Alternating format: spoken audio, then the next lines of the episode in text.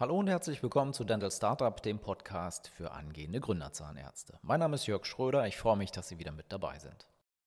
In der heutigen Folge möchte ich mich dem Thema der Praxis Kaufpreisbewertung widmen.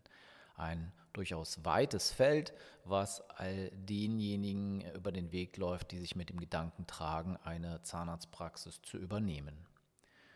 Womöglich haben Sie schon den ein oder anderen äh, Termin mit einem Praxisveräußerer, einem Abgeber Zahnarzt geführt und gut möglich, dass Ihnen an dieser Stelle auch ein Wertgutachten vorgelegt wurde, was es nun einzuschätzen gilt. Alternativ bekommen Sie von den Praxisverkäufern eine Aussage über die Praxiszahlen, über den Gewinn, wie stark denn die Praxis in der Vergangenheit gewirtschaftet hat. Gut möglich, dass die Zahlen in den letzten Jahren etwas zurückgegangen ist und dann kommt nicht selten die Aussage, naja, aber ist ja kein Problem, es steckt ein Riesenpotenzial in dieser Praxis, Sie müssen den Laden nur wieder hochfahren. Manchmal halten sich die Abgeber auch zurück mit der Herausgabe von Zahlenmaterial, das ja für die Einschätzung der geforderten Kaufpreisvorstellung elementar wichtig ist. Ja, und da stehen sie nun zwischen Baum und Borke. Ich glaube, das kann man vorwegnehmen. Fakt ist, wenn Sie sich ein Bild von dem Wert des vorliegenden Kaufpreisangebotes oder der vorliegenden Praxis machen wollen, dann muss eben der Abgeber Zahnarzt die Hosen runterlassen und alle Unterlagen der letzten drei Jahre vorlegen. Welche das im Einzelnen sind, würden wir in der Folge beleuchten. Ich habe vor einigen Jahren eine Zertifizierung zum Ärzte- und Zahnärzteberater durchlaufen und ein expliziter äh, Fortbildungstag war, widmete sich dort nur dem Thema der Praxisbewertung. Referent war ein gerichtlich bestellter Sachverständiger, ähm, der uns dort einen Eindruck über die verschiedenen Bewertungsmethodiken, die am Markt vorrätig sind, äh, verschafft hat. Besonders beeindruckend war eine Seminarfolie. Dort wurde im Grunde genommen die, wurden die wirtschaftlichen Eckdaten einer Praxis vorgestellt und dann anhand der verschiedenen Bewertungsmethodiken äh, Kaufpreisbewertungen durchgeführt. Es waren also eine ganze Reihe von Bewertungsmethodiken, die nun nicht alle für Zahnarztpraxen äh, genutzt wurden, aber man sollte da eine allgemeine Aussagekraft erstmal herbekommen. Und was faszinierend war, dass wir dort extreme Unterschiede in den Ergebnissen hatten, die ähm, im, im, fünfstelligen Bereich rangierten. Ähm, je nachdem, welche Bewertungsmethode man verwendete, kamen ganz unterschiedliche Zahlen raus. Und ähm, schlussendlich obsiegte die Botschaft, dass ähm, wenn man den aktuellen Anforderungen der Rechtsprechung entsprechen mag, äh, dann bleibt für die Zahnarztpraxis letztlich nur das sogenannte modifizierte Ertragswertverfahren als das Bewertungsverfahren übrig, was all diesen Anforderungen gerecht wird. Ähm, und dementsprechend haben wir hier eigentlich die Methode, die das Mittel der Wahl ist, um äh, das Wirtschaftsgut, das Sie erwerben möchten, nämlich die Zahnarztpraxis, passgenau zu bewerten. Leider ist es nun so, dass es unter den äh, Sachverständigen zwei Strömungen gibt, wie dieses Verfahren denn im Detail ausgelegt wird. Ganz grundsätzlich kann man sagen, es gibt nicht dies, den richtigen Bewertungsansatz, den man nun einfach rausgreifen muss, sondern die Bewertungsgrundsätze besagen, dass all die Annahmen, die getroffen werden oder die Rechenverfahren, die verwertet werden, die müssen empirisch bewertbar sein und nachvollziehbar sein und vor allen Dingen die konkrete Marktlage der Praxis berücksichtigen und eben nicht nur den Blick in die Vergangenheit wagen, wie es in der Vergangenheit eben auch oft der Fall war, also bei den bestehenden Bewertungsverfahren im Markt. Denn es ist schon schwierig, wenn der Abgeber Zahnarzt ein, eine Praxisbewertung von seinem Steuerberater, von seinem Dentaldepot oder von einem Finanzdienstleister vorliegen hat, die eben äh, nicht dem aktuellen Stand der Rechtslage entspricht und dann möglicherweise Zahlen impliziert, die am Markt so gar, nicht erzielbar sind. Das ist durchaus schwierig. Also größter Kritikpunkt an den Bewertungsverfahren, die da vorliegen, ist in aller Regel der Vergangenheitsbezug, dass also nicht die individuelle Marktlage und die Zukunftsperspektive für den Übernehmer berücksichtigt wird. Auf der anderen Seite haben wir häufig Verfahren, Umsatzmethoden beispielsweise, die mit sehr willkürlichen Abschlägen rangieren. Da werden Faktoren bewertet oder Prozentsätze eingebaut, wo man sagen kann, ja, warum ist es nur gerade dieser Prozentsatz und warum ist er nicht 10, Punkte höher. Ja, da ist sehr viel Willkür drin und das ist durchaus schwierig. Einige Dentaldepots bieten auch äh, Bewertungen für ihre Kunden an. Hier muss man natürlich schon mal sagen, okay, das ist ja dann wohl offensichtlich ein Parteigutachten, wie es immer der Fall ist, denn es sind natürlich schon die Interessen des jeweiligen Verursachers irgendwo erstmal zu hinterfragen.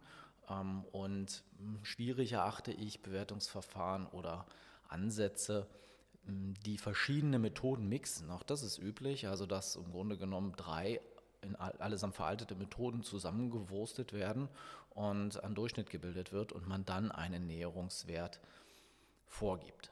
Ja. Also das ist schwierig.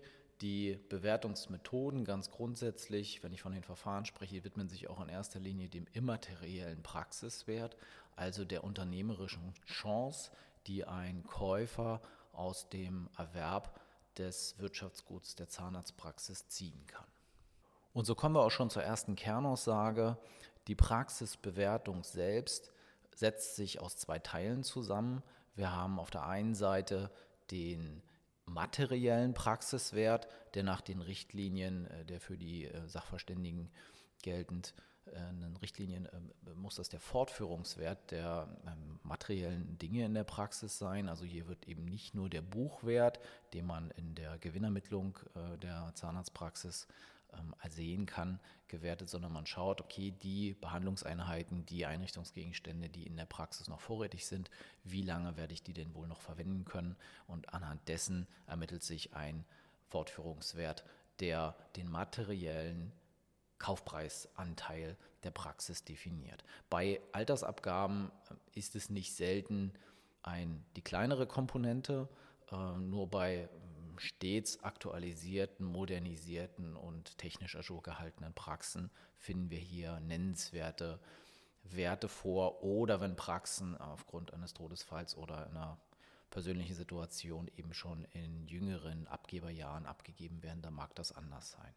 Ansonsten ist es in aller Regel so, dass bei zahlenmäßig starken Praxen der immaterielle Praxiswert um den sich nun insbesondere die Logik des modifizierten Ertragswertverfahrens rankt, ausschlaggebend ist und uns eine Orientierung gibt, welche wirtschaftliche Chance auf welche Zeit habe ich denn, wenn ich eben diese Praxis erwerbe. Ja, und dieser Situation möchte ich mich nun im Folgenden widmen.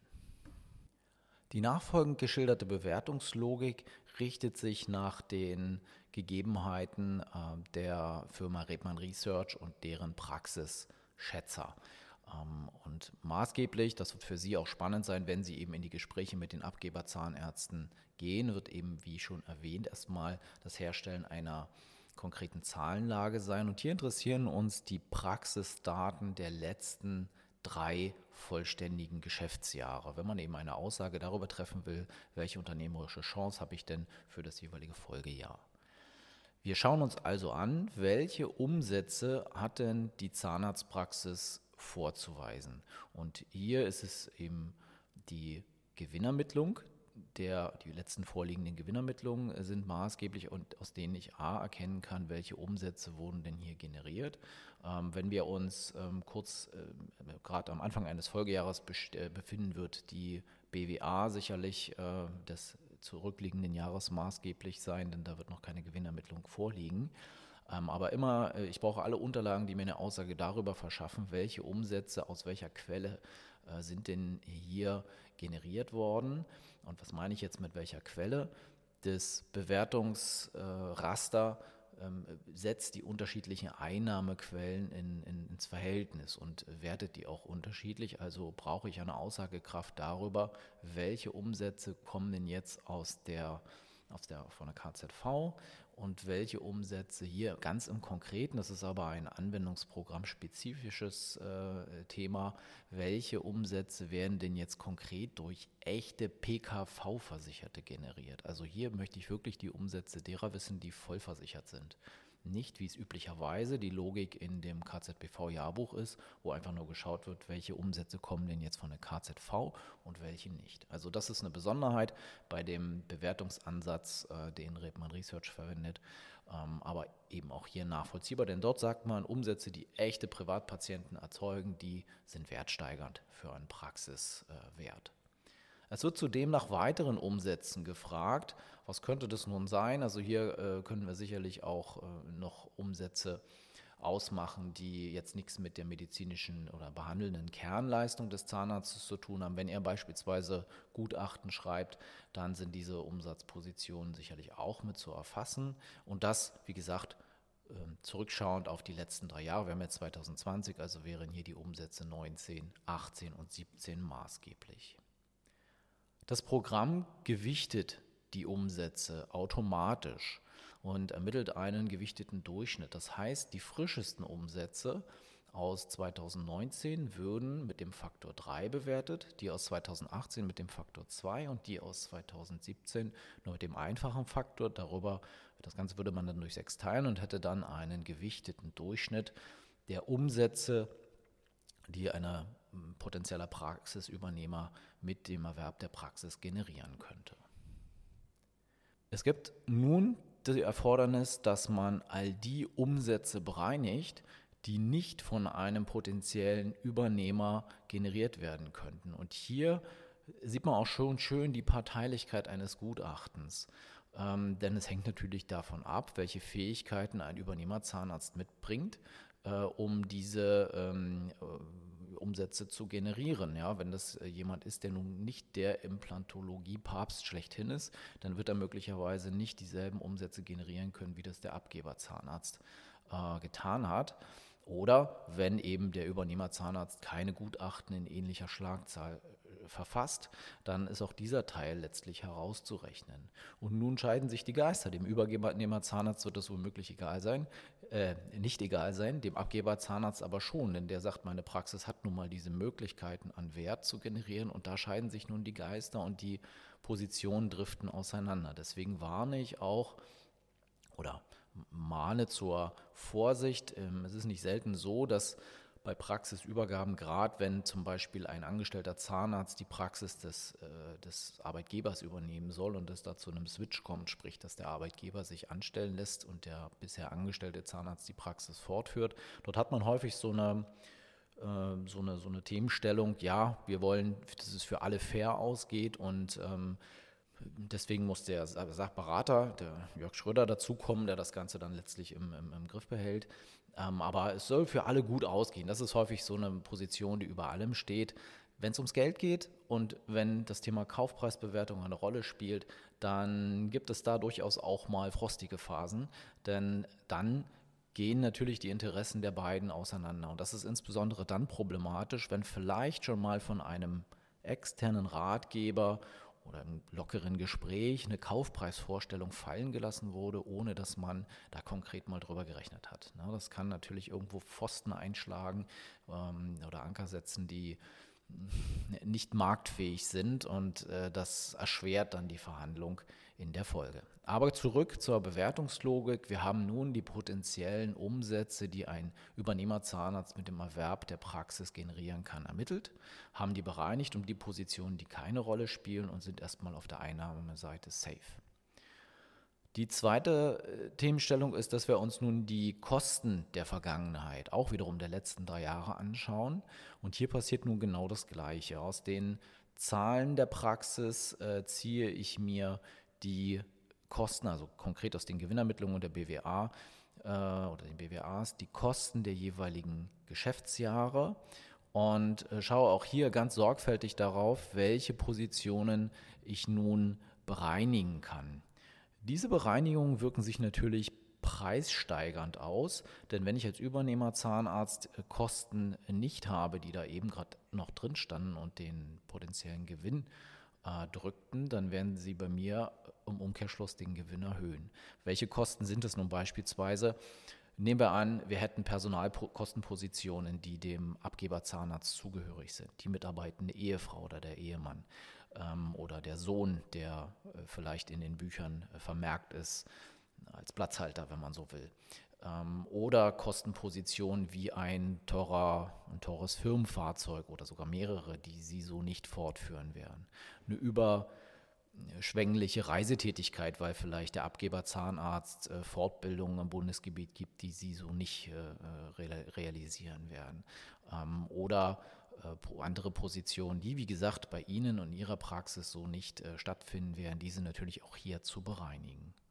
Und im Umkehrschluss, das ist jetzt aber immer abhängig von der konkreten Übergabesituation, muss man sich natürlich auch fragen, gibt es denn, wenn ich diese Praxis erwerbe, Kostenanteile, die ich in Zukunft definitiv zubuchen muss? Was kann das nun sein? Möglicherweise möchte der Abgeber die Praxis verkaufen, will aber noch mitarbeiten zu einem bestimmten Salär, meinetwegen auch durchaus auskömmlichen Salär, äh, was sie sonst so nicht hätten für eine bestimmte Zeit. Dann sollte man diese Kostenposition als ähm, ja, kaufpreismindernden Part natürlich mit berücksichtigen. Oder wenn wir zwingende äh, zwingende technische Aktualisierungen vornehmen müssen. Wir haben Positionen, die definitiv Kosten und damit Finanzierungskosten verursachen, weil der Hygienebereich ausgetauscht werden muss oder andere Defekte vorliegen, die der Abgeber vor Übergabe nicht mehr äh, realisieren möchte oder reparieren möchte, dann müssten Sie das natürlich Ihren Gegebenheiten zuschreiben und dann kostenerhöhend berücksichtigen. Ja, und dann haben wir letztlich auch hier wieder eine gewichtete Kostensituation, die zusammengefasst und hochgerechnet wird und ähm, von dem Umsatzpotenzial abgezogen wird.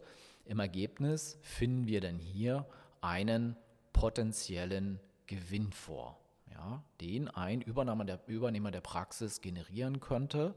Das ist also die Aussagekraft des ersten Bewertungsschrittes. Die Bewertungslogik verlangt nun, dass wir den sogenannten kalkulatorischen Arztlohn bemessen. Was ist das? Stellen wir uns vor, und das ist ja auch nur nachvollziehbar, dass Sie natürlich abwägen. Investiere ich meine Zeit in den Erwerb dieser Zahnarztpraxis oder arbeite ich alternativ angestellt als Zahnarzt in einer Praxis, was natürlich auch seine Vorteile hat. Und dieser finanzielle Gegenwert den müssen wir in die Gleichung mit aufnehmen. Also wie attraktiv ist denn der Erwerb, also der potenzielle Gewinn Ihrer Praxis, künftigen Praxis im Vergleich zu Ihrer, ich sage jetzt mal, finanziellen Marktstärke. Hier hat, haben sich die Gutachter auf ein, ein, ein, eine Systematik verständigt. Uh, unser Rebmann-Rechner arbeitet hier äh, der Gestalt, dass es einen Arztlohn vorschlägt, der beeinflusst wird durch die Berufserfahrung des äh, Behandlers und natürlich auch die Arbeitszeit, die Behandlungsstunden, die der jeweilige Behandler ableistet. Darüber hinaus kann man noch Zuschläge für die Mehrkosten, die vielleicht abhängig sind von dem individuellen Standort der Praxis. München sieht da vielleicht anders aus als Schwerin ähm, und der Leitungsverantwortung mit äh, betrachten. Aber grobe Richtung kann man sagen, zwischen 100 und 120.000 Euro Arztlohn. Man vergleicht sich nicht selten hier mit einer, mit einer Klinikstelle, ähm, also auch für Praxen, die vielleicht in der Peripherie ansässig sind, ist diese Größenordnung durchaus realistisch. Wir werden angesetzt und quasi dem Gewinnpotenzial der zu erwerbenden Praxis gegenübergestellt. Und an, dir, an dieser Stelle haben wir auch schon die Erklärung für die Tatsache, dass schwache Praxen im Grunde genommen gar keiner Bewertung bedürfen. Also wenn ich hier wirklich eine, eine ganz schwache Altersabgabe habe, die ja, den Gewinn von 50.000 Euro, äh, wenn überhaupt, noch erwirtschaftet, dann kann ich mir die Bewertung sparen, denn hier wird es immer so sein, dass wir keinen nennenswerten äh, Praxiswert errechnen können, weil einfach der, unternehmerisch, äh, der, der, der, der Unternehmerlohn, der kalkulatorische Arztlohn ähm, das Ganze letztlich schon überwiegt. Ja, ziehen wir nun den Unternehmerlohn in die Gleichung mit hinzu, haben wir noch eine weitere Komponente zu beachten, die auch durch die Bewertungslogik vorgegeben ist. Der potenzielle Gewinn ist nämlich zu versteuern. Nun ist der Steuersatz von Zahnarzt zu Zahnarzt etwas unterschiedlich.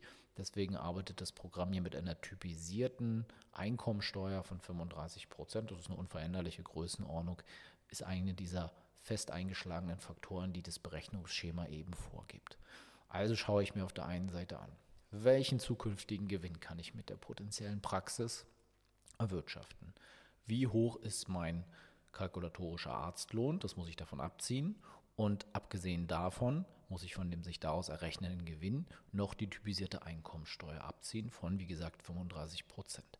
Und dann habe ich einen zu erwartenden Ertrag nach Steuer. Das wäre der nächste Planungsschritt, nachdem wir uns nun zu den praxisindividuellen Gegebenheiten vorarbeiten. Die Ermittlung der Goodwill-Reichweite ist der nächste Planungsschritt und der elementare Unterschied, der die normale Ertragswertmethode von dem modifizierten Ertragswertverfahren unterscheidet.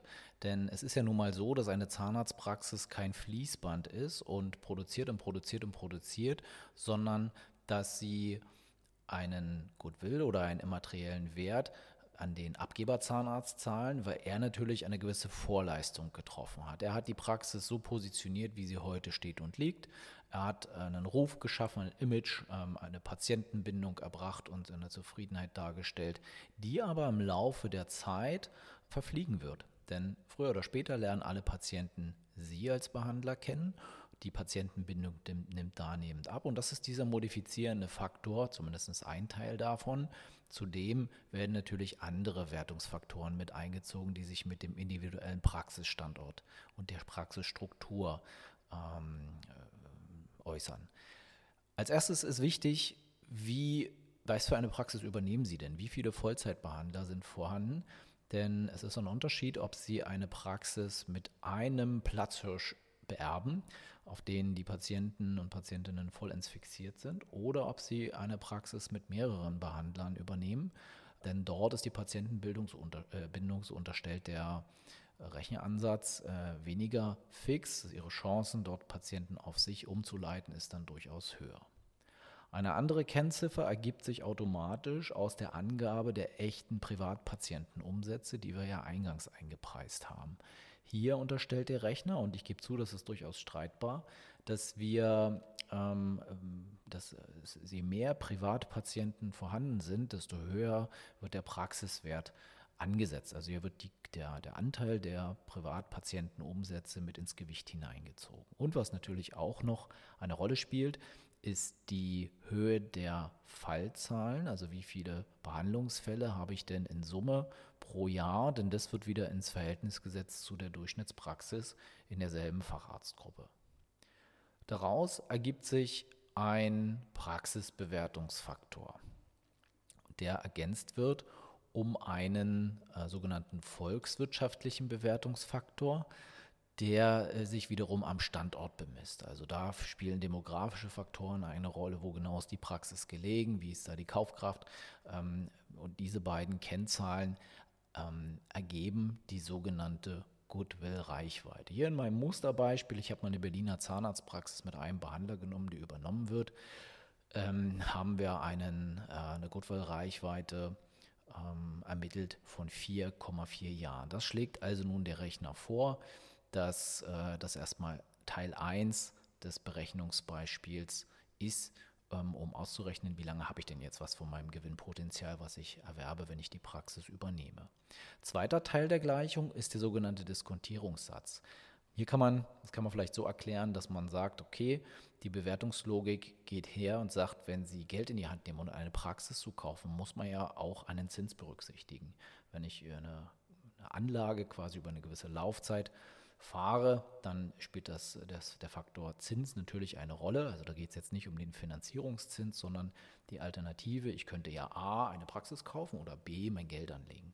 Und hier wird ähm, der Marktzins für eine sichere, der Basiszins für eine sichere Kapitalanlage, der heutzutage ja wahrscheinlich gegen Null gehen dürfte, aufgestockt um einen Risikozuschlag. Der wird hier pauschal mit 5% angenommen und ist immer dann erforderlich, wenn ich hier nur mal eine unternehmerische Beteiligung äh, oder eine unternehmerische Entscheidung treffe. Ähm, wird erhöht. Hier in Summe haben wir also dann noch diesen Diskontierungssatz, der letztlich dann in die Gleichung eingepflegt wird. Und so errechnet sich eine, eine Goodwill-Reichweite ähm, der Ertrag nach Steuern, den wir ja eingangs ausgerechnet haben, der unser Potenzial für die Übernahme ist, wird im Grunde genommen ähm, auf die Goodwill-Reichweite von den 4,4 Jahren meinetwegen berechnet. Dann verfliegt die Aura des Abgeberzahnarztes bei dieser Berechnung und in der Zwischenzeit mit dem Diskontierungssatz äh, abgezinst. Und dementsprechend haben wir dann in der Gleichung einen äh, tatsächlichen immateriellen Praxiswert, der äh, sich dann aus der, der aus der Zahl von den 32.000, die wir da ursprünglich mal hatten, bei unserem Musterbeispiel, das wäre also so eine typische Berliner Verkaufspraxis ähm, mit Durchschnittszahlen, ähm, sich auf, um bei dem Beispiel zu bleiben, 121.000 Euro aufweitet. Ja. Und diese Zahlen sind natürlich nur bei jedem Projekt anders und in der Praxis ergeben sich hier zwei Effekte. Ich hatte ja gesagt, es kann gut sein, dass wir bereits Bewertungen vorliegen haben oder ja, bewertungsähnliche Dinge vorliegen haben.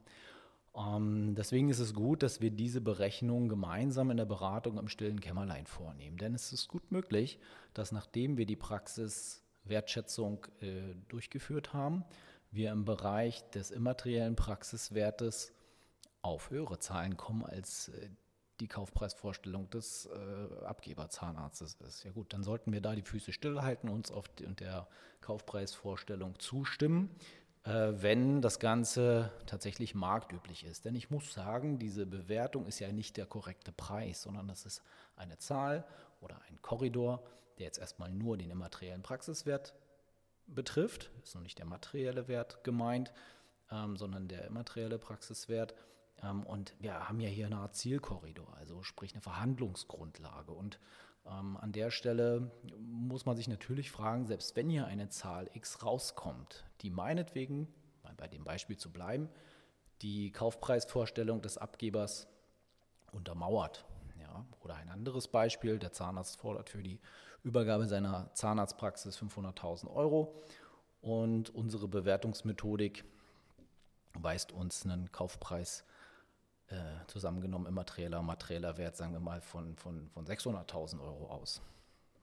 Dann bleibt ja dennoch die Frage, ist denn der vom Abgeber Zahnarzt vorgeschlagene Kaufpreis von 500.000 für uns tragbar? Da kann es ja hundertmal sein, dass unser Bewertungsverfahren sagt, ja, gut, ist angemessen. Am Ende ist es doch Schall und Rauch.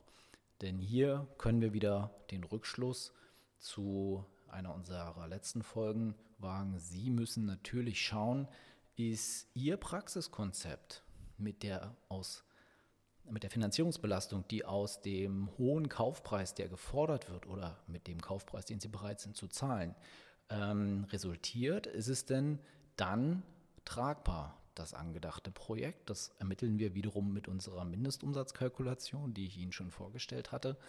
Äh, und dann wissen wir, ob der Kaufpreis für Sie in Ordnung ist. Ja, wir haben die Bewertung, die gibt uns einen ersten Anhaltspunkt, ob der Abgeber jetzt nicht völlig freitritt und über die, Stränge, über die Stränge schlägt. Aber letztendlich ist es doch Ihre individuelle Finanzplanung, die Sie einschätzen lässt, ob der Kauf der Zahnarztpraxis zu den gewünschten Konditionen oder aber eben zu ihrer Schmerzgrenze vertretbar ist und für sie eine zukunftsträchtige Investition ist. Das soll es fürs Erste gewesen sein im Zusammenhang mit dem Thema äh, Praxiswertermittlung. Im Schwerpunkt lag hier, wie gesagt, auf dem immateriellen Praxiswert, ähm, ermittelt durch das modifizierte Ertragswertverfahren. Die Einladung bleibt bestehen. Sollten Sie Fragen zu dieser Thematik haben, schreiben Sie mir gerne eine E-Mail an jschröder.zsh.de. Gern können wir uns an der Stelle vertiefen. Jetzt wünsche ich Ihnen erstmal alles Gute und viel Spaß bei Ihrer weiterführenden Planung.